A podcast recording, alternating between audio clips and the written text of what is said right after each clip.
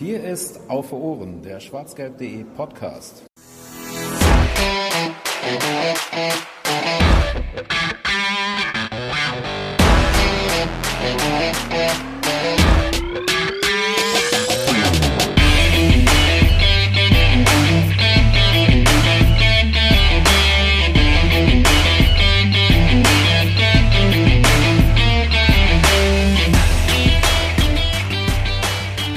Einem genauen Blick auf die Nachwuchsmannschaften des BVBs melden wir uns so langsam wieder zurück aus der Sommerpause. Herzlich willkommen zur 63. Ausgabe von Auf den Punkt, dem kleinen und meistens kurz, kürzeren Format von Auf Ohren, dem schwarzgelb.de Podcast. Ja, über die Profis werden wir zu gegebener Zeit auch wieder reden und äh, auch da demnächst wieder in höherer Taktung äh, aufzeichnen und das in eure Gehörgänge spülen, liebe Hörerinnen und Hörer. Heute soll es allerdings um den Jugendbereich des BVBs gehen, denn da ist ja lange wenig passiert durch Corona bedingt. Wir hatten immer mal wieder äh, kleine Ausgaben, wo wir den aktuellen Stand ähm, nochmal ähm, zusammengefasst haben. Jetzt in der nächsten beziehungsweise in zwei Wochen soll es aber dann so wirklich richtig wieder losgehen mit der U19 und der U17 und dem ähm, ja, im Jugendfußball auf Bundesliga-Ebene. Ähm, am 11. September ist der erste Spieltag in den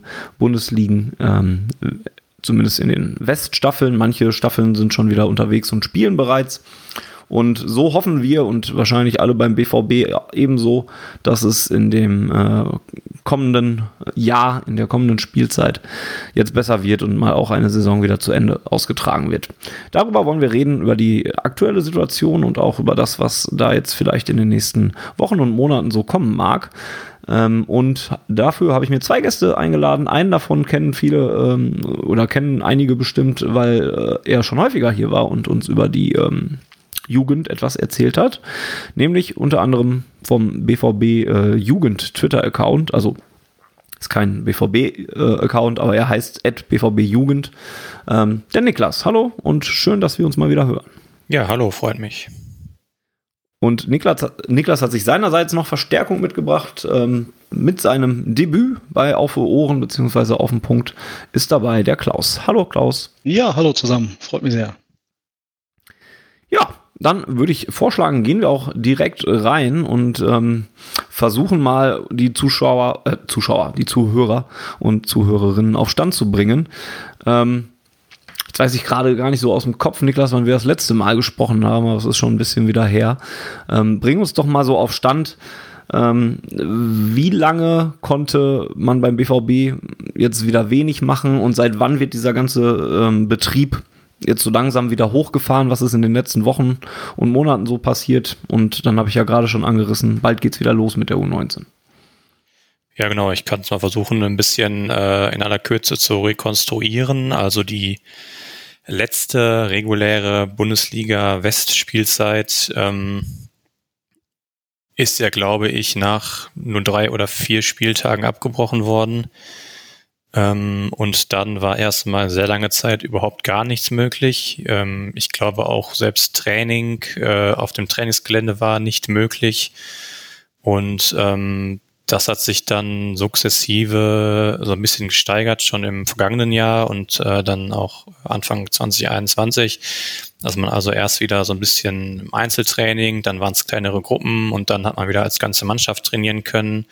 Ähm, zumindest die U19, das hatte auch dann so, so waren so ein paar rechtliche Geschichten, weil glaube ich die U19 irgendwie als, die zählen irgendwie, in der Corona-Schutzverordnung haben die irgendwie als, als Profiteam gezählt, irgendwie, irgendwie sowas war da auf jeden Fall, da gab es so eine Art Ausnahme, dass man auf jeden Fall da ähm, in voller Mannschaftsstärke äh, trainieren konnte, ganz normal auf dem Trainingsgelände. Anfang des Jahres hat man dann angefangen auch mit, äh, mit, ähm, mit Testspielen wieder. Ähm, äh, genau, und ähm, ja, jetzt so langsam kommt man dann wieder in den Pflichtspielbereich. Es gab jetzt schon auf U17 und U19-Ebene diesen, diesen Liga, äh, NRW-Liga-Pokal, ähm, nennt sich das, nennt sich das. Ähm, ist jetzt zumindest bei den äh, Trainern des BVB, wie man das so hört, nicht so wahnsinnig gut angekommen, diese Runde. Die hätten lieber, äh, lieber eine ordentliche ähm, Hinrunde und, äh, und Rückrunde in der, in, der, in der Liga gespielt. Da können wir vielleicht nochmal drauf eingehen, wie der, wie der, der Modus jetzt ist. Ähm, genau, aber jetzt die, die Sommervorbereitung, die lief relativ normal und unkompliziert mit Testspielen, mit Vorbereitungsturnieren, mit Trainingslager und jetzt eben mit diesem Wettbewerb und dann auch am, jetzt am Wochenende tatsächlich das erste Pflichtspiel für die U19 zumindest im Junioren-DFB-Pokal, was man mit 4 zu 1 bei Victoria Berlin dann letztendlich auch relativ souverän gewinnen konnte. Ähm, ja, und dann geht's jetzt dann auch los. Ich glaube in zwei Wochen, drei Wochen mit der dem normalen Ligabetrieb in der Staffel West der U17 und U19 Bundesliga. Genau, am 11. September ist der erste Spieltag ähm, in der B-Jugend oder U17 und äh, in der A-Jugend oder U19 halt am gleichen Tag. Ähm, ja, Niklas hat es gerade schon angesprochen, Klaus. Ähm, es gibt diesen NRW-Liga-Pokal ähm, für diejenigen, die jetzt sofort Flashbacks an damals kriegen, wo der in der Bundesliga noch ausge, ähm, ausgespielt wurde, kurz vor Saisonbeginn. Ähm, das wird wahrscheinlich ein bisschen anders sein, aber kannst du uns trotzdem erklären, was das für ein Pokal ist und auch wieso der Stellenwert des Pokals ist? Ja, Niklas hat das ja schon so ein bisschen angerissen mit dem veränderten Modus in, in der Liga. Vielleicht fange ich dann von der Seite mal an. Du hast das am Anfang auch schon gesagt, äh, andere A-Jugend-Bundesligen in Deutschland haben durchaus ja schon ein, zwei Spieltage hinter sich. Ähm, der Modus in der Bundesliga West ist ja jetzt so, dass die von der Mannschaftszahl her ein bisschen aufgestockt wurde auf 17 Mannschaften. Ähm, das heißt, da gibt es keine Hin- und Rückspiele, sondern es gibt dann nur noch äh, ja, ein Spiel gegen jede Mannschaft. Das sind dann am Ende der Saison 16 Ligaspiele in der Vorrunde, bevor dann die ganzen Meister der verschiedenen Staffeln aufeinander treten im ganz normalen Halbfinale im K.O.-System. Ähm, und in den letzten Jahren waren es ja immer zwölf Mannschaften. Das heißt, man hatte mit Hin- und Rückspiel 22 Spiele. Ähm, dementsprechend sind es jetzt sechs weniger in der Liga. Und ähm, deswegen kam die Idee auch des NRW-Liga-Pokals auf, dass man gesagt hat, okay, man hat weniger Spiele, man fängt später an, möchte aber schon einen bestimmten ja, Pflichtspielcharakter in Testspiele, nenne ich es mal, äh, ja, reinbekommen. Und ähm, ja, aber der, der, Charakter oder der, der Stellenwert ist nicht, ist nicht wesentlich äh, hoch. Also da, da sind die ganz normale deutsche Meisterschaft oder auch der DFB-Pokal, das es im Juniorenbereich ja auch gibt, deutlich, deutlich höher anzusiedeln. Ähm, woran liegt das, dass man den Modus jetzt umgestellt hat? Ist das so eine unmittelbare Corona-Folge auch, weil es leichter ist, weniger Spiele auch vielleicht durchzukriegen als äh, viele Spiele? Ja, genau. Oder ist das was, was generell angeplant Nee, das, gewesen, haben, das haben ja viele, viele Landesverbände gemacht, also nicht nur der Westdeutsche Fußballverband, sondern äh, in ganz Deutschland, dass die Ligen ein bisschen, ein bisschen aufgestockt wurden. A, um einerseits auch den Mannschaften, die in den Vorjahren Meister wurden in ihrer Runden oder in den abgebrochenen Saisons eine Möglichkeit halt auch geben, äh, zu geben, sportlich aufzusteigen. Äh, andererseits auch, man weiß ja nicht ganz genau, wie es mit Corona jetzt vielleicht auch im Winter weitergeht und da noch so ein bisschen Puffer zu haben, falls doch mal ein, zwei Spiele ausfallen, um das dann über Nachholtermine in freien Zeiten entsprechend äh, durchspielen zu können. So dass wir, ja, wie gesagt, eingangs schon gesagt, äh, hoffen, dass wir die Saison ohne Probleme beenden können. Ähm, das sind einfach die, die Überlegungen aller Landesverbände eigentlich. Ähm, Niklas, du hast ja gerade schon angerissen, dass ähm, ja beim BVB der Stellenwert da jetzt auch nicht so super gesehen wird in diesem Ligapokal und dass man sich vielleicht ähm, ja das andere Muster wieder gewünscht hätte mit mehr Spielen. Ähm, Gibt es denn auch was außer den Punkten, die, die Klaus gerade schon angesprochen hat, die auch für diese, diese Reform, die es da jetzt gab, äh, sprechen? Oder hat der BVB vielleicht sogar noch andere Schwierigkeiten mit diesem Ligapokal und dem Modus? Also das, ähm, was vor allem Mike Tulberg, also der U19-Trainer, angesprochen hat, ähm, war das, das Problem, dass, dass ihm ähm, einfach Spiele gegen, gegen Top-Gegner fehlen. Dadurch, dass man halt, also wenn man sich mal die, die äh, neue A-Junioren-Bundesliga West jetzt, äh, jetzt anschaut, äh, wie Klaus gerade schon gesagt hat, sind jetzt 17 Mannschaften, das heißt, man hat 16 Spiele ähm, aber das sind halt zu einem Großteil Mannschaften, äh, da muss man einfach ehrlich sein, das hat man jetzt auch in den, äh, in den äh, Ligapokalbegegnungen gesehen. Ähm, die sind halt nichts anderes als Kanonenfutter. Ähm, das heißt, es gibt vielleicht äh, Köln, es gibt, es gibt die Blauen, es gibt äh, ja, Leverkusen, Bochum vielleicht. das sind so eigentlich die einzigen Gegner in der ganzen Saison, die wirklich einen Prüfstein darstellen. Und äh, der Rest ist wirklich einfach, ja, muss man so krass sagen, der Leistungsunterschied, der ist enorm. Ähm, und das hilft eigentlich den, den Spielern individuell und der Mannschaft als Ganzes nicht in der Entwicklung. Und Mike Tulberg jetzt hat lieber gesehen, dass man eine Hin- und Rückrunde spielt, dass man eben gegen den starken Gegner wenigstens zweimal spielt. Ähm, das wäre ihm deutlich lieber gewesen. Deswegen kritisiert er diesen, äh, diese neue Vorgehensweise äh, eben dahingehend dann, dann doch äh, recht stark.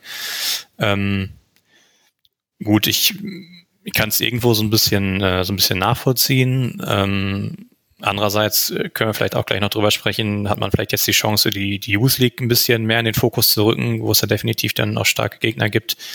Ähm, und es wird immer so sein, dass der Großteil der Gegner in der, äh, in der regulären Saison einfach zwei, drei Klassen äh, unter dem sind, was äh, die U19 und auch äh, größtenteils die U17 von Borussia Dortmund ähm, vor allem in dieser Saison äh, ähm, darstellen.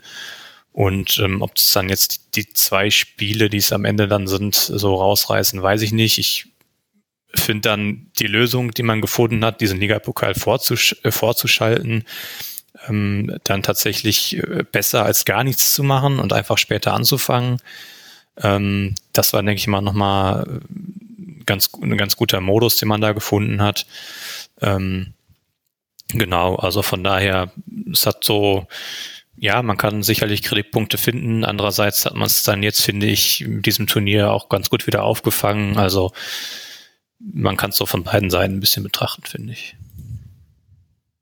Dann lass uns doch mal auf diesen Ligapokal schauen, denn da hat sich der BVB hm, gut geschlagen, sowohl in der U17 als auch in der U19. Starten wir mal mit dem Blick auf die U17. Da gab es bisher Spiele äh, gegen Lippstadt mit 5 zu 0, gegen äh, RWE mit 5 zu 1, dann gab es ein 2 zu 0 in Köln äh, beim FC. 5 äh, zu 2 am vergangenen Wochenende im Halbfinale gegen Preußen Münster und damit steht, der, steht die U17 jetzt im Finale äh, gegen die Blauen und das wird wahrscheinlich am 5.9. ausgetragen. Ähm, ja, was, was, konnte man denn da schon mitnehmen, Klaus, ähm, aus diesen ersten Sp Spielen und, und gibt es vielleicht schon die ersten Spieler, die sich aufdrängen? Kann man schon ein bisschen was zu U17 generell sagen, was sich da jetzt so ähm, etabliert hat und, und, und was man von dieser Mannschaft in der kommenden Saison erwarten kann. Wir hatten das ja im Vorfeld schon vor der Aufnahme so ganz kurz angesprochen. Äh, das ist ja ein Jahrgang, dem ein Jahr jetzt auch fehlt, äh, wie zwar anderen Jahrgängen auch, aber das, die deswegen nicht ganz so im Fokus standen, ähm, die man deswegen auch deutlich, deutlich schlechter beobachten konnte. Ähm, was man schon mal von außen sehen kann, auf jeden Fall ist dass wir eine sehr, sehr auffällige Strategie haben, dass wir sehr viele Jungjahrgänge in der U17 haben. Ich hatte mal durchgezählt, ich glaube, zehn Spieler mit dem Jahr, aus dem Jahrgang 2006 haben wir im Kader. Ähm, das heißt, die auch noch in der nächsten Saison spielberechtigt sind, in der U17 zu spielen. Ähm, das war in den vergangenen Jahren häufig oder häufiger mal der Fall, dass das deutlich weniger Spieler waren. Ähm, ja, ansonsten ist das ein ganz gut besetzter Kader. Wenn wir nachher nochmal zur U19 kommen, äh, dann würde ich zwar sagen, dass die U19 individuell nochmal deutlich, deutlich stärker besetzt ist. Aber auch da haben wir in der U17 einige Spieler, die für Aufmerksamkeit gesorgt haben, die auch jetzt in der ersten Runde der Nominierung der Landesverbände, also ähm, der, der deutschen U-Mannschaften mit dabei sind. Ich glaube, wir haben sechs deutsche U-Nationalspieler mit äh, Vincenzo Onofrieti, haben wir auch noch einen italienischen äh, Junioren-Nationalspieler dabei. Ähm, man hat jetzt gesehen, dass im, im Vergleich zu den Jugendspielen aus den Vorjahren einige Spieler auch noch mal eine andere Position eingenommen haben.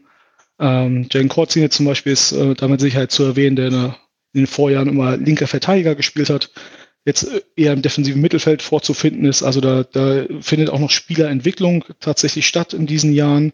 Das ist dann noch nicht der Feinschliff, ähm, um dann den Übergang in den Erwachsenenbereich zu finden, sondern tatsächlich so, dass man sagt, ähm, da kann, man, da kann man auch noch sehr, sehr große Entwicklungssprünge in relativ kurzer Zeit sehen. Ähm, wen ich ansonsten noch sehr, sehr interessant finde aus der U17 neben ähm, Jane jetzt ist mit Sicherheit der, der kleine Bruder von Göktan Gürpüs, ähm, der jetzt auch, glaube ich, die, die Kapitätsbinde übernommen hat und äh, im, im Angriff mit Raoul König, der, ich meine, vor anderthalb Jahren jetzt oder einem Jahr aus Mainz gekommen ist, ein sehr, sehr aktiver und sehr, sehr torgefährlicher Stürmer dabei ist ähm, also auch da können wir uns auf durchaus noch ein paar Talente in den nächsten Jahren freuen.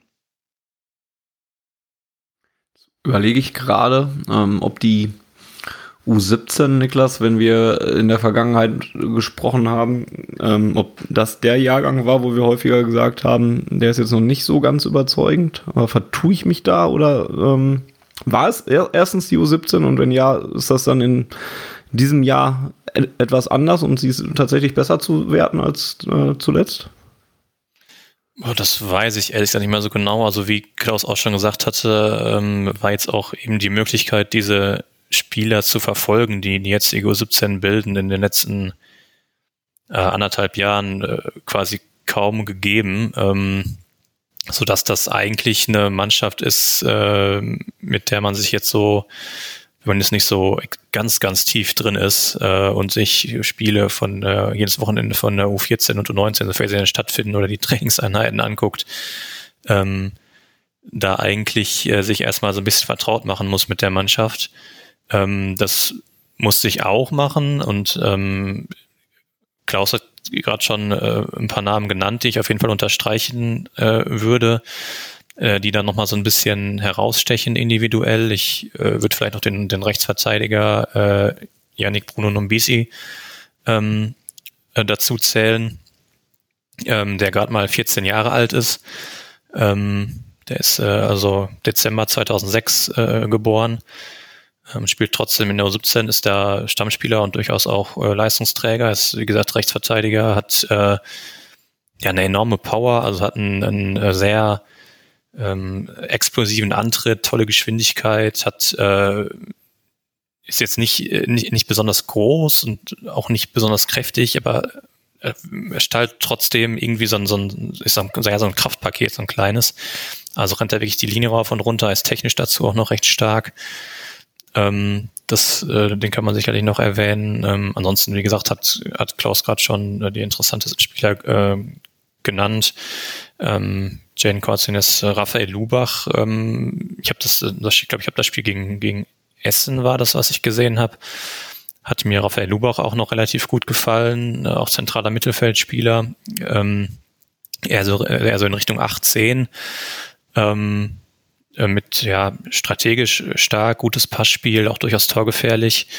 Ähm, genau, und äh, dann muss man jetzt mal so in der Saison gucken, ähm, wie sich das dann in den Pflichtspielen auch gegen stärkere Gegner äh, dann zeigt, wie man da, wie man da reinkommt. Ähm, man hat jetzt im, im, im Ligapokal 2 zu 0 in Köln gewonnen. Das ist sicherlich schon mal eine kleine Ansage, weil Köln ja ähm, erfahrungsgemäß immer sehr starke ähm, Jugendmannschaften stellt.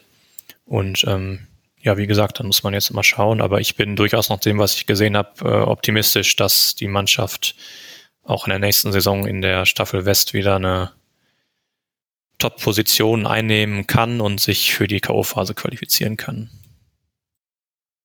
also ein bisschen äh, eine Blackbox noch, ähm, in die man noch nicht so richtig gut reingucken kann. Wenn man das aber gerne möchte, was für Möglichkeiten hat man denn, wenn man jetzt nicht gerade nach Brackel fahren möchte oder vielleicht auch noch nicht kann wegen äh, Corona und Zuschauereinlässen? Gibt es Möglichkeiten, jetzt zum Beispiel das Ligapokalfinale oder die äh, Spiele dann noch in der Bundesliga ab dem 11. September, wo der BVB übrigens einem Auswärtsspiel zum Beispiel startet in Bielefeld. Ähm, kann man das auch irgendwo online verfolgen in irgendwelchen Livestreams? Gibt es da Möglichkeiten? Ähm, ich glaube, das war zumindest zur letzten Saison hin mal angedacht. Ähm, hatte sich der BVB ja im Jugendbereich mit so einem IT-Streaming-Partner zusammengeschlossen. Der sollte zumindest die Heimspiele der U17 und U19 äh, übertragen. Dann über BVB TV ähm, wäre das dann angeboten. Ob das auch jetzt für diese Saison angedacht ist, kann ich nicht hundertprozentig sagen. Ich weiß nicht, ob Klaus da mehr weiß, aber ich könnte mir vorstellen, dass zumindest das eine Option ist, die Heimspiele dann eben äh, per Livestream verfolgen zu können für die U17 und äh, U19. Ja, viel mehr kann ich dazu tatsächlich auch nicht einbringen. Äh, also gerade bei Auswärtsspielen gibt es jetzt keine klassische Regelübertragung, wie man es aus älteren Jahrgängen mit Sicherheit kennt. Ähm, da ist man dann auf die, in der Regel auf die Heimmannschaften angewiesen. ob es da irgendwelche Über Übertragungen gibt. Äh, da gibt es ja auch diverse Anbieter, die auch mit automatischen Kameras etc. arbeiten. Ähm, aber das stellt sich wahrscheinlich von Spiel zu Spiel raus oder vielleicht weiß man ja nach den ersten zwei, drei Spieltagen ein bisschen mehr, welche Mannschaften sowas anbieten. Okay, haltet also die äh, Augen auf und ähm, ich denke, wenn der BVB irgendwas machen wird, dann wird er es wahrscheinlich auch äh, relativ prominent verkünden. Also hau, äh, ähm, schaut einfach ein bisschen selber in die BVB-App und auf die Webseite und dann werdet ihr da bestimmt fündig. Ja, soviel zu U17, glaube ich. Ähm, ein bisschen interessanter und, und, ein bisschen näher dran an den Profis ist ja dann doch immer die U19 ähm, die ja, ja immer wieder äh, starke Spieler mit sich bringt, wo immer wieder der Hype-Train ähm, nochmal ähm, beschleunigt wird, wo immer wieder Spieler rauskommen, die noch nicht mal unbedingt Yusufa Mukoko sein müssen und, und dann natürlich auf einem ganz anderen Level direkt ihre Bundesliga-Karriere starten, ähm, aber trotzdem die auf sich aufmerksam machen. Und da gibt es in diesem Jahrgang oder in, in dieser Mannschaft aktuell ähm, auch wieder den einen oder anderen. Äh, schauen wir auf die U19 und äh, dort sehen wir, dass man ebenfalls durchmarschiert ist, durch diesen Ligapokal erstmal. 4 zu 1 gegen Preußen Münster, 8 zu 0 gegen Alemannia Aachen, ein 5 zu 3 gab's in Leverkusen. Ähm, jetzt steht man im Halbfinale äh, bei RWE. Und ähm, Niklas hat es eben schon angesprochen, da wurde jetzt auch schon die erste Runde des DFB-Pokals gespielt und da hat man am letzten Sonntag mit äh, 4 zu 1 gegen äh, Viktoria Berlin oder in Berlin ähm, gewonnen. Und ähm, ja, ich könnte jetzt auch wieder nach den Spielern fragen, die da irgendwie ähm, sofort herausragend sind. Ähm, aber vielleicht kann man erstmal so generell sagen, was, was traut ihr der U19 in dieser Saison zu? Ähm, die BVB-Jugendmannschaften sind ja jetzt nun mal immer wieder Titelkandidaten gewesen in der Vergangenheit und, und sind weit gekommen, äh, westdeutscher Meister geworden, haben dann um die Meisterschaft ähm, auch in der Bundesliga dann halt mitgespielt in diesen Finalspielen, die es dann ja immer gibt. Ähm, ist das auch das Ziel von der U19 und vor allen Dingen ähm, realistisch, was das in dieser Saison angeht, Klaus? Ja, in meinen Augen ist das äh, definitiv realistisch, dass man da wieder um Titel mitspielen wird, also sowohl was die westdeutsche Staffel angeht, als auch was die deutsche Meisterschaft im Gesamten angeht. Ähm, wenn man sich mal die, die Mannschaft im Detail anschaut und äh, die, sich eine potenzielle erste Elf aufschreibt, da, da wird es dann schon schwierig, äh, weil man da Leute aussortieren muss, ähm, wo man denkt, die, die haben schon gehobene Qualität. Also da ist man tatsächlich von, von Kaderposition 1 bis, ich würde sagen, 15, 16 durchaus in der Lage, ähm, ja, sehr, sehr hohe Qualität mit auch Profipotenzial. Ob das jetzt ein Profipotenzial für unsere erste Mannschaft ist, muss man dann natürlich immer noch mal sehen in der Entwicklung. Ähm, aber da haben wir eine extrem hohe Kaderbreite, äh, wie gesagt, auf allen Positionen. Äh, die Vorbereitungsspiele der Liga-Pokal bisher waren sehr, sehr zufriedenstellend von der Leistung her. Im letzten Spiel gegen eine gute Leverkusener Mannschaft, wo ja auch einige Spieler schon dabei waren auf Leverkusener Seite, die ein bisschen Profiluft geschnuppert haben, entweder in der Bundesliga oder zum Teil auch in der Europa League. Äh, ich glaube, ein Jugendspieler hat sogar in Dänemark schon ein paar Erstliga-Einsätze gehabt. Ähm, da hat man auch zwar sehr wild gespielt, aber am Ende auch verdient gewonnen.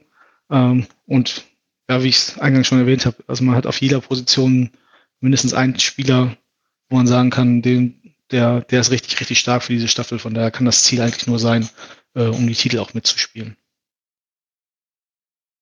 Wenn ich jetzt hier durch den Kader scrolle, sehe ich auch wieder viele 17-Jährige dabei äh, in der U19. Ist das an, quasi analog ähm, wie bei der U17, wo er eben auch schon gesagt hat, da sind noch viele Jungjahrgänge bei. Ähm, ist das dann analog auch auf die U19 zu übertragen? Es sind tatsächlich einige Jungjahrgänge dabei, aber wenn wir gerade darüber gesprochen haben, ähm, was war denn der schwache Jahrgang? Ich glaube, dann hatten, hattet ihr in den letzten Folgen auch darüber gesprochen, dass der alte U17-Jahrgang ähm, der jetzt zum Teil in die U19 gegangen ist, äh, als Jungjahrgang, ähm, dass das eher der, der schwächere Kader im, in der BVB-Jugend oder in der älteren BVB-Jugend war. Ähm, von daher, man hat sich auf zwei Positionen auch nochmal extern verstärkt. Ein Tor mit äh, Marian Kirsch von Hannover. Auf der linken Seite mit Tom Rote, ein sehr großer, schussgewaltiger Linksfuß, äh, den man hier aus St. Pauli geholt hat. Ähm, Ansonsten sind ein paar Jungjahrgänge mit Sicherheit auch erwähnenswert, wie äh, Vasco Walz, Göttern Glückfuß hatte ich gerade schon ange angesprochen, äh, weil sein Bruder ja in der U17 noch spielt. Ähm, Samuel Bamba ist auch noch Jungjahrgang, äh, zu dem kommt Niklas mit Sicherheit gleich nochmal. Ähm, ja, aber da, da ist es zumindest nicht so auffällig wie, wie in der U17, würde ich mal sagen. Okay. Ähm, ja, und ansonsten gibt es viele Spieler, über die wir ja auch an der einen oder anderen Stelle schon mal ähm, geredet haben und die so ein bisschen, ja, so ein bisschen Name Value vielleicht ähm, ist vielleicht das falsche Wort, aber die, die man als BVB-Fan äh, vielleicht schon mal gehört hat. Colin Kleine Bekel, Namdi Collins, äh, Leon Semic haben wir schon äh, drüber geredet, Dennis Lütke Free, äh, Vasco Walz hatten wir auch sogar schon mal hier thematisiert, äh, Jamie Gittens, ähm, Samuel Bamba habt ihr gerade selber angesprochen, Bradley Fink und Julian Reikhoff. Ähm, viele, viele Namen. Ähm, deswegen überlasse ich euch und vor allen Dingen Niklas jetzt mal hier ähm, den ersten vielleicht sich mal rauszupicken ähm, und, und äh, lobend zu erwähnen, weil das vielleicht jemand ist, den wir in dieser Saison erstmal in der U19 genauer auf dem Schirm haben sollten. Wer soll es sein? das ist wirklich extrem schwer, weil, äh, ja, wie Klaus schon gesagt hat, der Kader ist äh, individuell. Ähm, also ich kenne jetzt nicht alle Mannschaften aus den letzten äh, 30 Jahren, aber ich würde sagen, das ist individuell wahrscheinlich ähm, mit einer der besten, wenn nicht sogar der beste, äh, beste Kader, ähm, den diese U19 äh, wahrscheinlich jemals gesehen hat. Was auch, wenn man sich so mal bei den Gegnern, bei den gegnerischen Trainern in der Staffel oder auch bundesweit umhört, ähm, dann äh, sorgt dieser Kader da schon äh, für ja offene Münder. Das ist wirklich äh, atemberaubend, muss man sagen. Ähm, und äh, ja, wenn ich mir jetzt Namen äh, rausgreifen sollte, Klaus hat es gerade schon ein bisschen angeteasert, ich hatte schon im Vorfeld von Samuel Bamba geschwärmt, dann würde ich das jetzt einfach mal, würde ich jetzt einfach mal da, äh, da starten. Ähm, ich muss da vielleicht ganz am Anfang sogar ein bisschen Abbitte leisten, weil ich weiß, dass ich in einem ja, in einem vorherigen Podcast, das müsste jetzt aber auch schon wieder bestimmt anderthalb Jahre her sein, das ist so eine der ersten, glaube ich, die wir mal gemacht hatten, da hat er noch in der U15 gespielt, meine ich. Ähm, da zu ihm gesagt hatte, dass ich ihn grundsätzlich ganz spannend finde. Da hatte ich aber noch zwei Hauptkritikpunkte bei ihm. Das war zum einen, ähm, dass ich ihn teilweise noch sehr verspielt fand. Ähm, also, dass er noch zu oft ins Dribbling gegangen ist, auch in Situationen, wo es vielleicht nicht aussichtsreich war und wo es auch nicht unbedingt angebracht war. Da war so die Entscheidungsfindung auch immer noch so ein bisschen Thema. Und auf der anderen Seite war er vorm Tor deutlich zu uneffektiv. Also hat dann aus dem, was er kreiert hat, noch deutlich zu wenig gemacht. Zum einen, was Tore angeht und zum anderen aber auch, was Assists angeht. Und ähm, das hat sich jetzt spätestens äh, ähm, seit diesem Jahr äh, wirklich ja fast genau ins Gegenteil verkehrt. Also wenn man sich mal allein jetzt seine Statistiken aus äh, den, ich zähle jetzt mal die, diesen Ligapokal auch einfach mal als Pflichtspiele dazu, das macht's äh, in der Diskussion vielleicht ein bisschen einfacher. Ähm, einfach mal aus den ersten vier Pflichtspielen der Saison seine Statistik nimmt, dann stehen da äh, drei Tore und acht Vorlagen in elf Spielen. Ähm, vor allem die Assists stechen da natürlich heraus. Ähm, und ich würde mal so aus dem Kopf behaupten, dass er von diesen acht Assists äh, sechs oder sieben für Bradley Fink gegeben hat, auf den wir vielleicht auch noch zu sprechen kommen. Ähm, also das ist mittlerweile wirklich eine enorme Stärke von ihm. Er hat sich in der Entscheidungsfindung enorm verbessert. Äh, er weiß genau, wann er ins Dribbling geht, wann er lieber vielleicht einen Pass spielt. Ähm, da hat er auch mittlerweile sehr intelligente Schnittstellenpässe dabei, also fast schon so ein Spielmacher Zehner-Manier, so ein bisschen auf der anderen Seite eben diese Fähigkeiten auf dem Flügel zu dribbeln. Er hat ein enormes Tempo, mittlerweile eine enorme Tor Torgefahr. Ähm, eine hochinteressante Physis, weil er wirklich einen extrem niedrigen Körperschwerpunkt hat und ähm, dadurch für, für Gegenspieler ähm, kaum zu greifen ist. Äh, und das natürlich auch eine Fähigkeit ist, die später im Profibereich ihm auch enorm zugutekommen wird, ähm, weil da die äh, Verteidiger ähm, ja jetzt auch nicht unbedingt äh, schneller und wendiger sind. Ähm, also den würde ich zum Beispiel auch vielleicht gerne mal in einer, in einer U23 gegen so einen äh, gestandenen Drittliga-Innenverteidiger sehen, wie der den da, äh, dann davon läuft. Ähm, also wirklich insgesamt ein hochinteressanter Spieler ähm, und da wird sich der BVB auch jetzt mal langsam Gedanken machen müssen, wie man damit umgeht, weil noch ein weiteres Jahr U19, also nach dieser Saison jetzt, ist ja wie gesagt noch Jungjahrgang, ähm, halte ich eigentlich für verschwendet. Also ich glaube nicht, dass ihm das, wenn er diese Leistung jetzt, äh, jetzt bestätigt, dass ihm das noch besonders äh, hilft. Ähm, muss man gucken, ob man ihn vielleicht in die U23 zieht. Das ist ja jetzt mit der dritten Liga dann immer auch noch wieder äh, nochmal eine, vielleicht eher eine Option, als, als es noch in der Regionalliga der Fall war. Oder eben dann vielleicht direkt äh, noch eine Etage höher denkt, weil das ja nun auch ein Spielertyp ist, ähm, den man in der Profiabteilung jetzt nicht äh, äh, in Übermaßen hat, um es mal so zu sagen. Ähm, also da bin ich gespannt, wie man da mittelfristig damit umgeht, äh, mit dieser Personalie. Und ähm, ja, wie gesagt, ich bin ziemlich begeistert von dem Spieler und äh, bin sehr gespannt, was uns da in den nächsten Jahren noch mit ihm ins Haus steht. Ist rein von der Position, die er äh, zu spielen scheint, wenn ich das jetzt richtig sehe, ja auch eher oder auch so eine Position, wo man gerade so ein bisschen auch noch durchaus sucht und nochmal jemanden verpflichten könnte. Ne? Also ist ja jetzt nicht der Mittelstürmer-Typ oder so, sondern jemand, der dann wahrscheinlich eher über die Außen kommt. Transfermarkt ist ja mehr so auf der rechten Seite gelistet. Und ähm, ja, da hat der BVB nach dem Abgang von Jane Sancho ja zum Beispiel ähm, ja durchaus auch noch langfristig bestimmt mal Bedarf, da jemand durchaus Qualifizierten aufzustellen. Oder ist das jetzt erstmal eine, eine, eine falsche Beobachtung so vom, vom reinen äh, Typ Spieler her und, und, und von der Position her. Ähm, nö, ist, ist soweit richtig. Also, so, wenn ich mich richtig erinnere, hat er in der U15 sogar noch meistens Mittelstürmer gespielt, ähm, weil er einfach da durch seine Physis schon äh, ziemlich auffällig war. Ähm, aber an sich passt er mit seinen Fähigkeiten sehr gut äh, auch auf den Flügel ähm, beziehungsweise hauptsächlich dann eben auf den Flügel. Das ist auch so ein bisschen äh, die generell die, die, die Systematik in der U19 ist auch vielleicht so ein bisschen interessant, wo man noch mal ein bisschen genauer drauf, drauf eingehen könnte später, weil man äh, ähm, ja dann auch mit, mit Fink und Reikhoff ja zwei Mittelstürmer hat, die eigentlich beide spielen müssen und auch sollen. Und äh, so ein System mit zwei Mittelstürmern äh, ist ja jetzt nicht unbedingt ähm, gut, jetzt in der Profiabteilung äh, durch Marco Rose vielleicht wieder ein bisschen mehr im Kommen, aber war jetzt in den letzten Jahren und auch äh, in der Jugendabteilung beim BVB jetzt nicht das bevorzugte System. Deswegen ist es da auch vielleicht, wäre es vielleicht ganz spannend, da nochmal auf die Systematik und eine mögliche Startelf mal äh, zu gucken. Aber ich sehe ihn definitiv erstmal auf dem Flügel, ja. Ja, es kommt gerade wieder mit, mit diesen zwei Stürmern. Aber wo wir gerade bei äh, Bradley Fink jetzt zum Beispiel sind, ähm, und den ja eben auch schon erwähnt haben, denn der steht mit seinen vier äh, Pflichtspielen, also Ligapokal und dem einem DFB-Pokalspiel jetzt bei äh, zehn Treffern aus vier Partien und äh, sollte da ja wahrscheinlich auch mal lobend erwähnt werden. Ähm, Klaus, das ist ja auch jemand, dem man ja durchaus schon eine gewisse Qualität immer wieder nachgesagt hat. Ähm, und ja, jetzt macht er erstmal auf sich aufmerksam. Ähm, wie würdest du ihn einschätzen aktuell? Ja, generell kann man sagen, das ist ja schon fast eine Mukoko-eske äh, Torquote, die er da hat. Ja. Ähm, das ist schon, schon ziemlich überragend. Ähm, er kam ja aus der Schweiz auch damals mit, aus Luzern mit ein paar Vorschusslorbeeren durchaus nach Dortmund. Ähm, hatte sich dann im, im ersten Jahr so, so, ein bisschen schwer getan tatsächlich.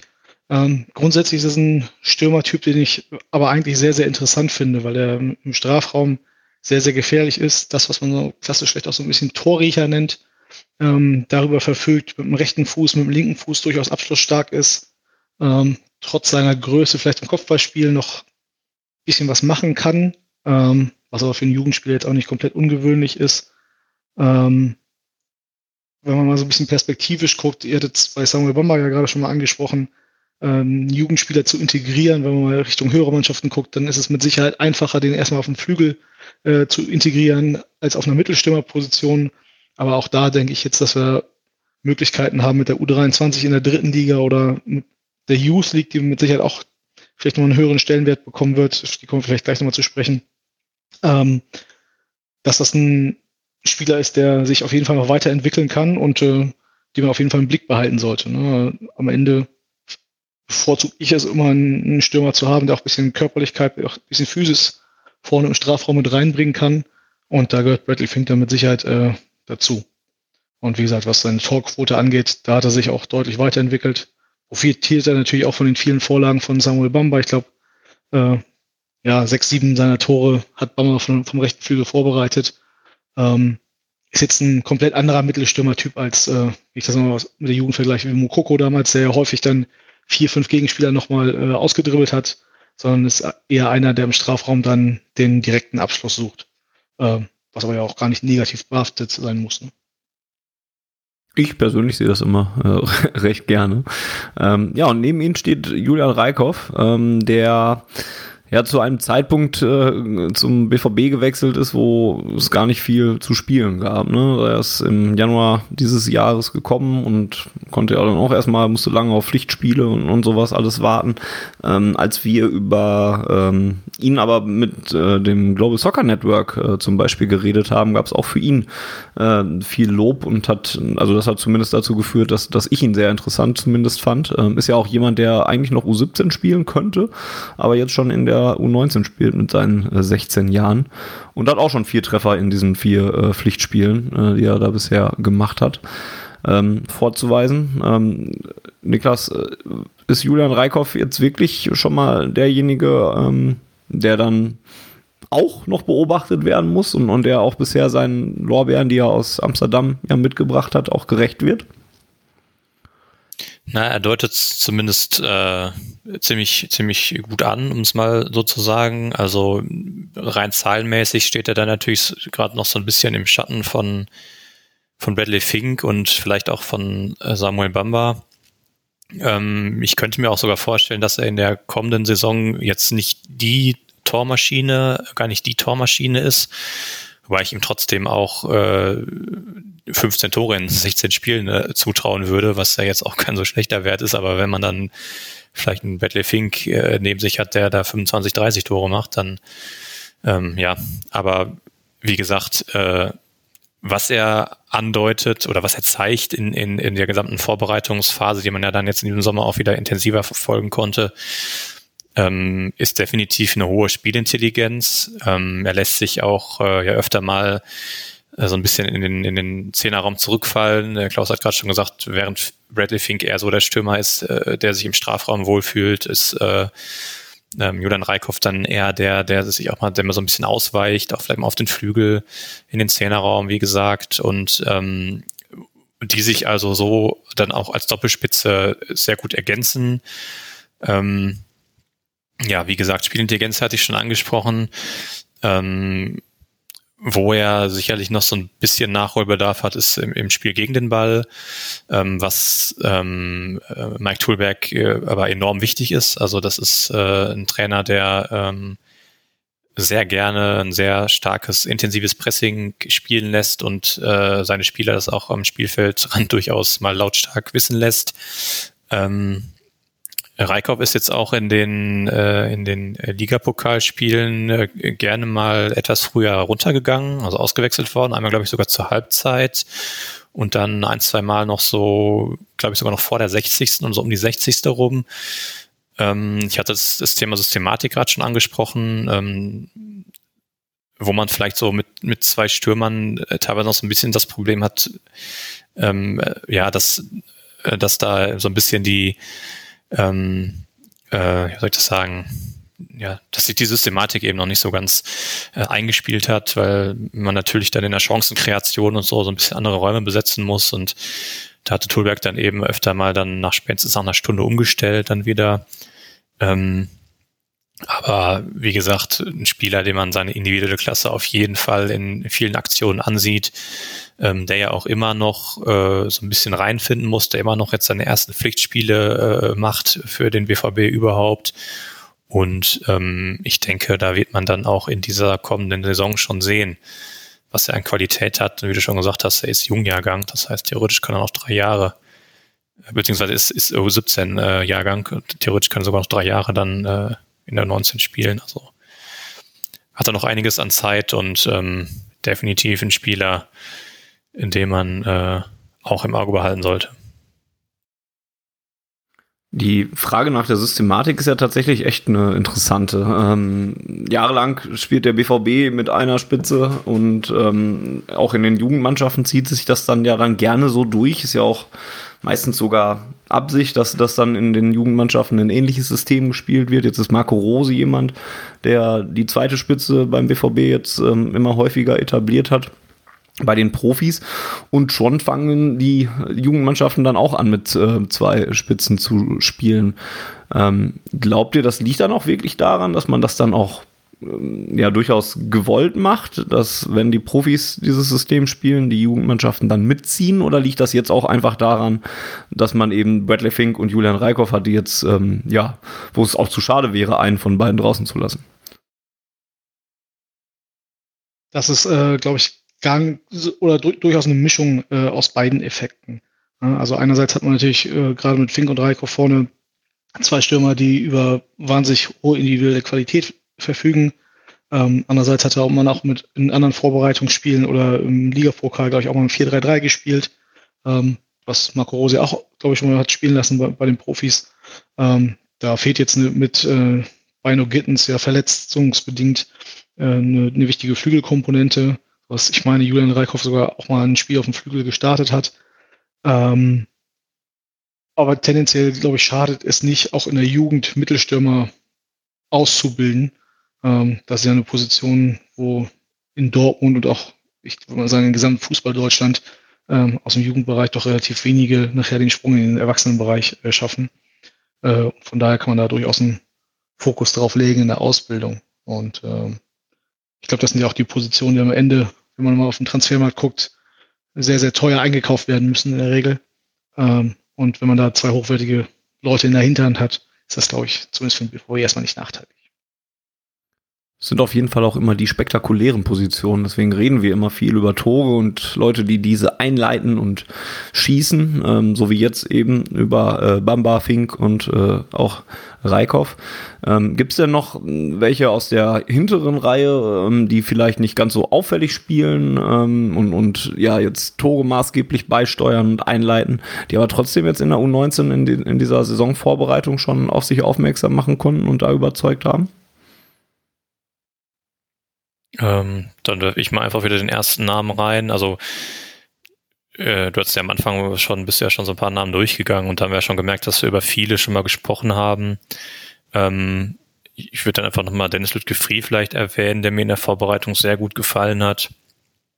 Der ähm, meiner Meinung nach in der letzten vollen Saison, also die wirklich noch voll zu Ende gespielt wurde, so einen kleinen Durchhänger hatte da hat man so ein bisschen auf den nächsten Schritt gewartet. Den äh, ist er aber meiner Meinung nach jetzt durchaus bereit zu gehen oder ist ihn gegangen. Also er hat sich wirklich an dieses äh, U19-Niveau dann jetzt auch vollständig angepasst. Ähm, äh, zentraler Mittelfeldspieler, sehr ähm, pressingresistent, also was auch mit seiner guten Technik und äh, seiner hohen Spielintelligenz äh, zu tun hat. Äh, also kann sich wirklich sehr gut aus, aus äh, engen Situationen befreien. Ähm, ja, ist so ein bisschen der Antreiber im Mittelfeld, ähm, ist sehr laufstark. Ähm, ja, und wie gesagt, hat mir einfach in der Vorbereitung jetzt ist gar nicht, gar nicht immer so auf den ersten Blick so auffällig, aber wenn man sich eben in so ein paar Situationen oder Szenen mal genauer reingeht, dann sieht man schon, wie, wie stark äh, er da wirklich viele Szenen äh, unter Druck zum Beispiel löst. Ähm, also wäre jetzt so ein Spieler, der mir einfällt, ähm, so ja nach dem Motto nicht auf den ersten Blick eben nicht besonders auffällig, aber eben doch schon mit individuell äh, hoher Qualität gesegnet. Noch dazu ähm, Kapitän der U19 und ähm, ja, jetzt auch anscheinend ähm, erstmal auf Länderspielreise unterwegs, ähm, spielt dann womöglich am Freitag für, mit der U19 gegen die Schweiz. Zumindest wenn äh, transfermarkt.de mich da nicht anlügt. Ähm, könnte höchstens die Uhrzeit mich irritieren, weil da was von 0 Uhr steht. Aber das muss ja nichts heißen.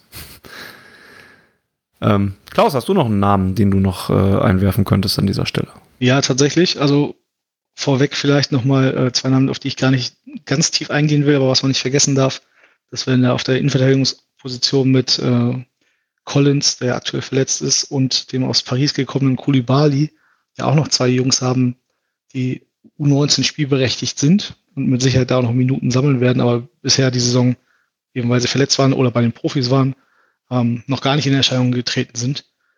Auch wenn ich vielleicht noch ein bisschen näher eingehen würde, hatte ich anfangs auch schon mal erwähnt, ist äh, Tom Rote, ähm, der den meisten wahrscheinlich noch nicht so viel sagen wird.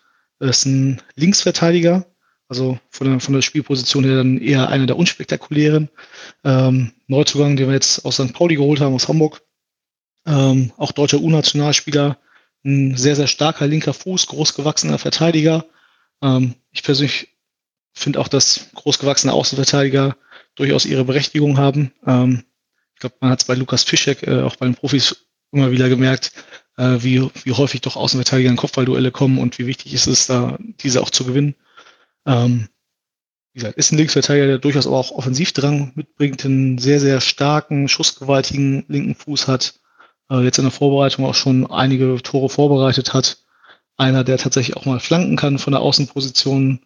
Ähm, da haben wir ja doch im Ligabereich so, so ein paar Mängel auf der Außenverteidigerposition. Von daher finde ich das durchaus spannend, weil das ja eher eine Position ist, die äh, vielleicht nicht ganz so im Fokus steht, wie jemand, der seine neun Tore schießt oder acht vorbereitet. Ähm, war ein bisschen überrascht, dass jetzt äh, Kulibali noch angesprochen wurde. Glaubt ihr wirklich, dass der in der U19 dann ähm, noch zum Einsatz kommen wird? Also klar, er kann es, weil er noch, noch jung genug ist. Ähm, gefühlt hätte ich jetzt eher gedacht, aber dass er irgendwie eher über die anderen Mannschaften äh, an den BVB herangeführt wird. Also ich kann es mir tatsächlich vorstellen, dass er eine, eine, Handvoll Spiele zum Reinkommen erstmal in der U19 oder, hm. äh, wie vorhin auch schon gesprochen, in der Youth League äh, bekommt, wo die Gegner dann ja auch schon ein bisschen älter sind. Ich glaube, drei, vier U23-Spieler darf man, glaube ich, in der Youth League auch einsetzen. Ähm, genau. Ansonsten wird er mit Sicherheit äh, gerade im späteren Saisonverlauf eher Richtung U23 und Profis gehen, ja. Und vor allen Dingen muss er sich erstmal noch ähm, wieder fit machen. Ähm, mit seinem Kreuzbandriss ist er immer noch erstmal außer Gefecht gesetzt ähm, und wird wahrscheinlich noch ein bisschen brauchen dafür. Gut. Ähm, die Youth League wurde immer wieder angesprochen. Ähm, und dazu haben wir auch eine Frage bekommen, die ich jetzt gerade mal eben kurz hier aus unserem Katalog raussuchen muss. Genau. Äh, bitte unterstrich NE hat auf Twitter gefragt, wie seht ihr die Chancen der BVB U19 in der UEFA Youth League? Mit zehn Nationalspielern müsste man ja zu den Mitfavoriten gehören. Oder kennt ihr irgendwo schon eine Übermannschaft in dem Wettbewerb, sofern man das so früh schon sagen kann? Und ähm, ich würde vielleicht noch die Frage hinten anstellen, ähm, weil, ihr, weil ihr so häufig von diesem veränderten Stellenwert gesprochen habt, ähm, den die Youth League vielleicht in dieser Saison ähm, bekommen könnte, dass ihr das nochmal ein bisschen erläutert, warum ähm, die jetzt auf einmal ja ein bisschen mehr in den Fokus rücken könnte, nachdem in den letzten Jahren die ja immer mal ja, mal, mal mehr oder weniger kritisch gesehen wurde und dann nebenbei äh, zum normalen Betrieb gefahren wurde. Ähm, ja, also ich, viele Fragen auf einmal. ich äh, glaube so ganz am Anfang, auch als der Wettbewerb ja so eingeführt wurde, ähm, hat man dem ja äh, beim BVB so ein bisschen skeptisch gegenübergestanden. Ähm, da hat man eher das von der Perspektive gesehen, dass es einfach noch eine zusätzliche Belastung ist ähm, für die Spieler die mit dem normalen Spielbetrieb, mit Training und auch mit Schule natürlich eh schon äh, hoch belastet sind. Ähm, also da hat man, glaube ich, diesen sportlichen Reiz noch nicht so wirklich erkannt. Das hat sich in meiner Wahrnehmung quasi von Saison zu Saison irgendwie gesteigert. Ähm, man hat sicherlich gesehen, dass ähm, der nationale Wettbewerb vielleicht in den seltensten Fällen wirklich so fordernd ist, wie er der, ähm, wie er vielleicht sein müsste, um Spieler individuell zu entwickeln. Und in der Youth League die Spiele, da hast du, da ist also jedes Spiel eine Herausforderung. Ja, du misst dich, misst dich mit den besten äh, Jugendspielern und Mannschaften aus Europa und ähm, das bringt jeden Spieler individuell weiter. Also auch einen, äh, auch einen, einen Samuel Bamba, einen Julian Reikhoff, äh, wahrscheinlich sogar Namdi Collins äh, etc., ähm, bringt das in ihrer Entwicklung einfach noch was, ähm, weil es einfach Gegner sind, ja, die zu den Besten in Europa gehören. Und ich glaube eben vor allem vor dem Hintergrund, dass, äh, wo wir am Anfang drüber gesprochen hatten, dass man im, im regulären Ligabetrieb in der Staffel West eben jetzt diesen veränderten Modus hat und dadurch weniger Spiele gegen Top-Gegner hat, ähm, dass man dann, oder dass diese Youth League dann eben noch mehr in den Fokus rückt, weil eben da wirklich ausnahmslos Spiele gegen Top-Gegner stattfinden. Und ähm, dann könnte ich mir auch eben, wie Klaus es gerade angesprochen hat, gut vorstellen, dass man da dann nochmal auch einen Namdi Collins reinwirft äh, oder einen Kulibali reinwirft, ähm, weil ja, die da wirklich dann auch, weil das ihr Leistungsniveau ist oder weil das ein Niveau ist, wo sie auch noch gefordert werden und äh, ja dadurch auch gefördert werden dann irgendwo. Und das ist so, ähm, ja, glaube ich, der, also das ist der Gedanke, den ich dahinter habe, wenn ich sage, dass ich glaube, dass dieser Wettbewerb ähm, eine größere Rolle einnimmt, äh, jetzt nochmal und ähm, ja, was allgemein die Konkurrenz in dem Wettbewerb angeht, ist es glaube ich, auch wieder nicht ganz so einfach, das einzuschätzen, weil ähm, ja auch der äh, die Youth League ähm, ja, ich weiß, glaube abgebrochen oder in einer ganz ziemlich stark verschlankten Form stattgefunden hat, nur äh, in dem letzten, äh, in der letzten Saison. Ähm, und einfach die die internationalen Ligen halt ganz unterschiedlich im, im Juniorenbereich weitergespielt haben oder eben nicht weitergespielt haben. Ähm, ich glaube, Deutschland war tatsächlich aus den Top-Ligen, das ist nämlich das, die einzige Nation, die den Spielbetrieb komplett eingestellt hat. Das heißt, es wird auch ganz spannend zu sehen sein, wie sich das ausgewirkt hat auf allgemein den deutschen Jugendfußball im internationalen Vergleich. Ähm, und von daher bin ich auf die Youth League-Saison, diese Saison nochmal einen Ticken mehr gespannt als ich schon, weil ich glaube, dass das sehr interessant wird und ich auch glaube, dass der BVB da diesmal eine etwas stärkere Rolle einnehmen könnte, als das ja in den letzten Jahren der Fall war, wo man ja häufig äh, ja nicht so gut ausgesehen hat in dem Wettbewerb. Ähm, alleine das Spiel gegen Ajax sollte dann ja vor allen Dingen auch interessant sein, die ja ja, ihre berühmte Jugendakademie haben, ist dann für Julian Reikhoff sogar ein, ein Duell gegen den alten Verein. Ähm, verspricht dann ja wahrscheinlich auch schon, schon ein kleines Leckerchen. Aber Klaus wollte, glaube ich, gerade auch noch was äh, beisteuern. Ja, genau. Du hast ja auch kurz gefragt, wie, wie die Chancen aussehen. Niklas ging schon kurz darauf ein im, im Gesamtwettbewerb. Aber ich glaube auch schon, die, die Gruppenphase selber wird jetzt kein, kein Selbstläufer. Da Sporting in Portugal und äh, auch Ajax in den Niederlanden natürlich durchaus Kaliber sind, gerade im Jugendbereich. Ähm, von daher ist das schon, sind das schon Tests oder Spiele auf sehr, sehr hohem Niveau. Ähm, die uns aber und vor den Jugendspielern dann mit Sicherheit auch weiterbringen. Ja, also ich glaube, wir hatten vor fünf Jahren Sporting ja schon mal in der Gruppe in der Youth League. Äh, da, da, haben wir auswärts Unentschieden erreicht. Ähm, ich weiß jetzt nicht, wie, wie die aktuelle U19 natürlich aufgestellt ist. Äh, Sporting hat, glaube ich, die erste Mannschaft auch extrem verjüngt. Ähm, hat ja auch viel aus der Jugend direkt hochgezogen. Das muss man mal abwarten. Aber generell würde ich jetzt nicht erwarten, dass wir damit äh, 18 Punkten durch die Gruppe marschieren. Gut, ich glaube, wir können noch ein, auf ein paar Hörerfragen eingehen und äh, dann eine Schleife an dieser Ausgabe machen. Ähm, zum Beispiel fragt Marcio-BVB noch, ähm, ja, nach jemandem, über den wir auch schon kurz geredet haben, was denkt die Führungsetage über Gittens? Äh, traut man ihm den Sprung zu oder ist man aktuell eher enttäuscht? Ähm, ja, ist ein bisschen äh, schwer zu beurteilen, weil ähm, Jimmy Benno Gittens quasi seit er beim BVB ist, äh, enorme Verletzungsprobleme hat. Äh, ist ja auch schon, glaube ich, auch mit einer größeren Verletzung äh, zum BVB gekommen. Ähm, hat dann länger gebraucht, sich äh, ja wieder einigermaßen auf Wettkampfniveau zu bringen. Und als er dann so an dem Zeitpunkt war, wo man gesagt hat, ja, okay, jetzt, jetzt kommt er so langsam, dann wurde die Saison abgebrochen. Also es war sehr ungünstig für ihn. Und ähm, dann hatte, hatte man äh, eben jetzt zu Beginn des Jahres, so im, im Januar, Februar rum, ähm, ein paar Testspiele. Da war wiederum sehr auffällig und auch gut. Ähm, dann äh, hatte er jetzt, glaube ich, relativ zu Beginn der Vorbereitung wieder eine schwerere Verletzung, hat sich dann wieder zurückgekämpft und jetzt eben dann im Trainingslager der Profis wieder die Verletzung, fällt wieder jetzt aus bis, glaube ich, September, Oktober äh, hinein. Ähm, also das ist ein bisschen schwierig, den, den zu bewerten, weil er natürlich schon zeigt, was er für, für Fähigkeiten mit sich bringt. Also vor allem diese ähm, Fähigkeiten im, im 1 gegen 1, im Dribbling, äh, das natürlich auch was ist, was man äh, immer sucht und dann auch immer gerne sieht und gerne fördert, auch äh, mit Perspektive in den Profikader. Ähm, aber allgemein ist es halt sehr schwierig zu bewerten und es wäre wirklich einfach zu wünschen, dass er längere Zeit mal fit bleibt, dass er wirklich mal in der fast eine komplette Saison eben mit, mit, mit 100% Fitnesslevel durchspielen kann. Was sich ja jetzt dann auch schon leider wieder erledigt hat, mehr oder weniger.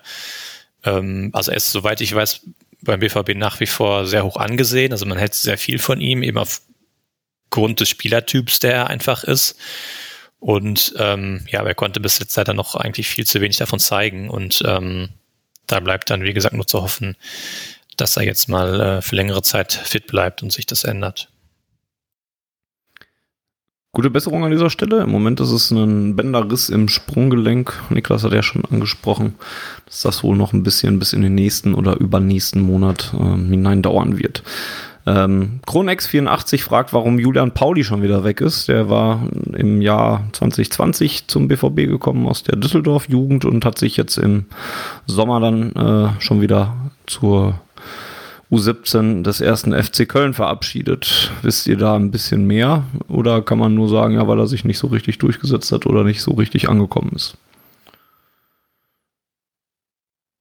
Ähm, ja, ist tatsächlich so ein bisschen komisch irgendwie, diffus auch. Also was man so hört, ist, ähm, dass er wohl zum einen ähm, ihm nicht genug oder er sich nicht, er nicht genug Einsatzzeiten hatte in seinem, nach seinem Dafürhalten, was jetzt aber, wenn man mal guckt auf seine Einsatzzeiten, eigentlich nicht, nicht unbedingt unterstrichen werden kann. Ähm, jetzt war natürlich auch die letzte Saison nicht besonders lang, das heißt, die Stichprobe ist nicht, nicht wirklich groß, ähm, aber hatte wohl auch ähm, persönliche Gründe. Ähm, äh, ich habe da irgendwas in einem Artikel gelesen, äh, er geht wohl in Düsseldorf auf eine Schule und da wäre das dann einfach halt irgendwie auch näher und also solche Geschichten halt auch irgendwie so ein bisschen einfach logistisch, persönlich, persönlicher Natur irgendwie. Ähm, ja, aber Näheres weiß jetzt jetzt auch nicht. Das ist nur das, was ich jetzt mal so kurz dann irgendwo mal gelesen hatte. Ähm, ja. Ist ja schon mal was. Ähm, bei, bei manchen Sachen, gerade in der jetzigen Situation, ist es halt auch, glaube ich, schwer durchzublicken. Ähm, durchzublicken könnte es auch schwer sein ähm, bei der Frage, die Sonder 091 noch eingeschickt hat. Da weiß ich auch nicht, ob ihr da was zu sagen könnt. Aber er hat gefragt, wie genau man sich die Rolle von Edin Terzic äh, vorstellen kann und ob sich das nicht ziemlich stark mit Otto Addos Aufgaben beschneidet. Ich weiß jetzt gar nicht, ob Edin Terzic überhaupt so viel von, von seinem Rollenprofil her überhaupt viel mit der Jugend zu tun hätte.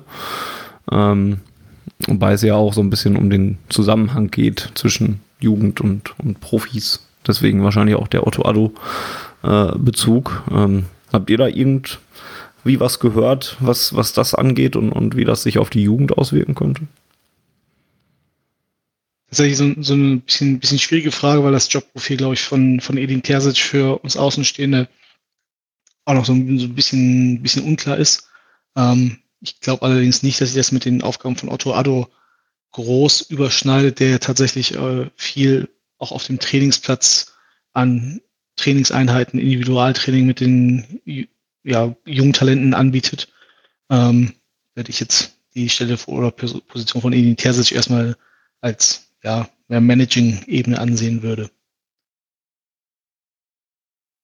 Ja, hätte ich auch gesagt, so als rechte Hand von Zorg vielleicht eher in die Richtung.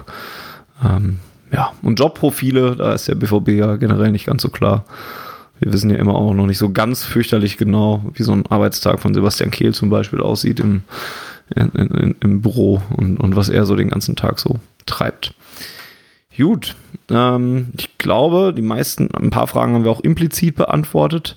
Ähm, habt ihr noch was, was, was ihr noch gerne loswerden wolltet? Ein Thema, einen Spieler, über den wir hier heute hätten unbedingt noch reden sollen, der bisher noch nicht auf den Tisch kam?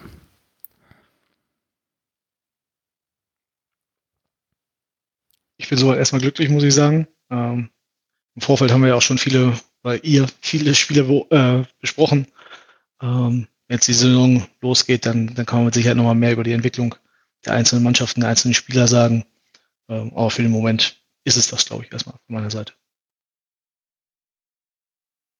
Ja, also wir haben ja auch schon in den vorigen äh, Podcasts mal über einzelne Spieler intensiver gesprochen, ähm, so dass wir dann jetzt, glaube ich, äh, heute haben wir noch über so dann mal so zwei, drei neue vielleicht äh, so ein bisschen ähm, dazu genommen, so dass wir eigentlich ja alles Interessante jetzt abgedeckt haben und ja, jetzt ist dann abzuwarten, den Saisonstart abzuwarten, gucken, wie sich die Mannschaft, wie sich einzelne Spieler entwickeln. Das ist ja, wie gesagt, so ein bisschen auch so ein Start ins Blaue, wo man jetzt ja diese Vorbereitung unter einigermaßen regulären Bedingungen eben hatte. Ähm, da sind auch alle sehr froh, dass es wieder losgeht, äh, wenn man die Trainer mal so hört. Und ähm, ja, also wie gesagt, ich bin gerade auf die 19 sehr gespannt. Das ist äh, absoluter Ausnahmekader. Und ähm, ja, ich denke, dass äh, die Mannschaft in allen drei Wettbewerben durchaus eine gute Rolle spielen kann.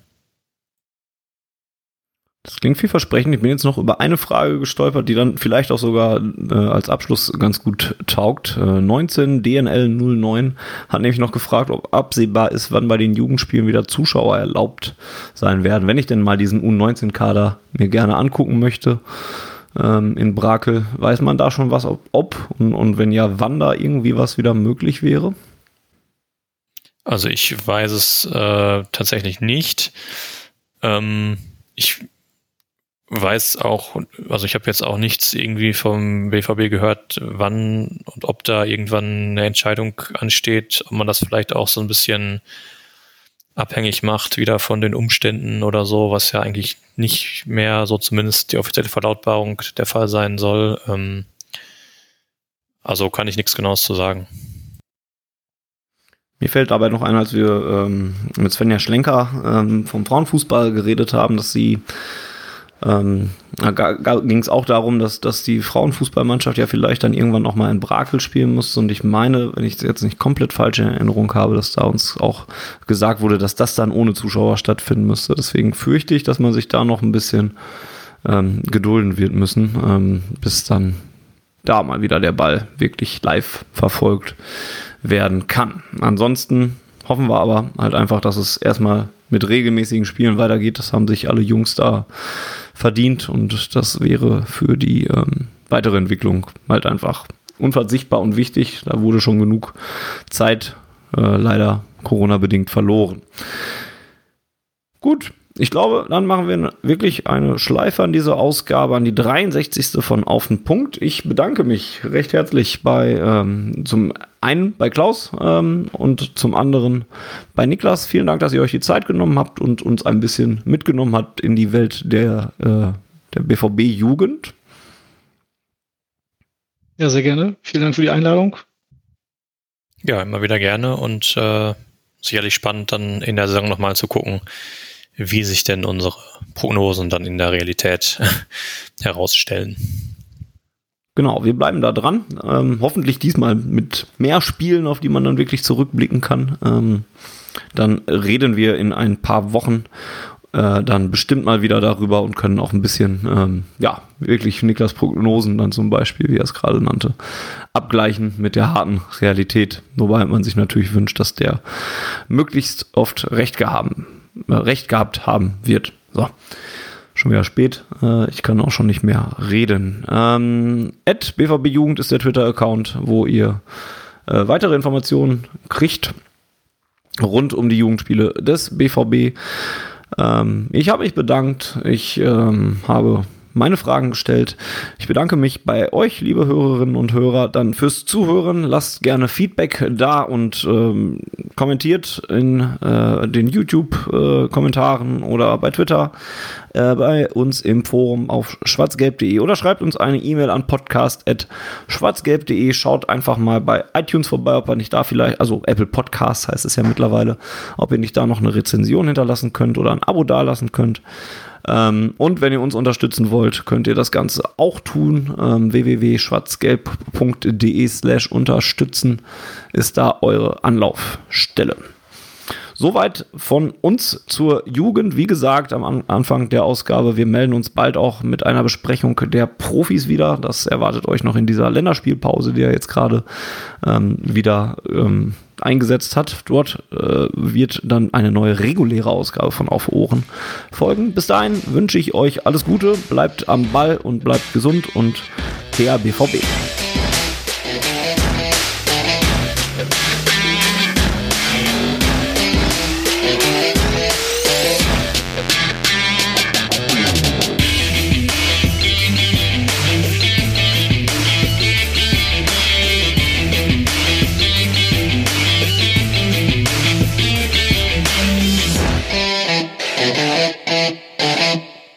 Die Zuhörerzahl, wie immer präsentiert von schwarzgelb.de, dem Fanzine über Borussia Dortmund.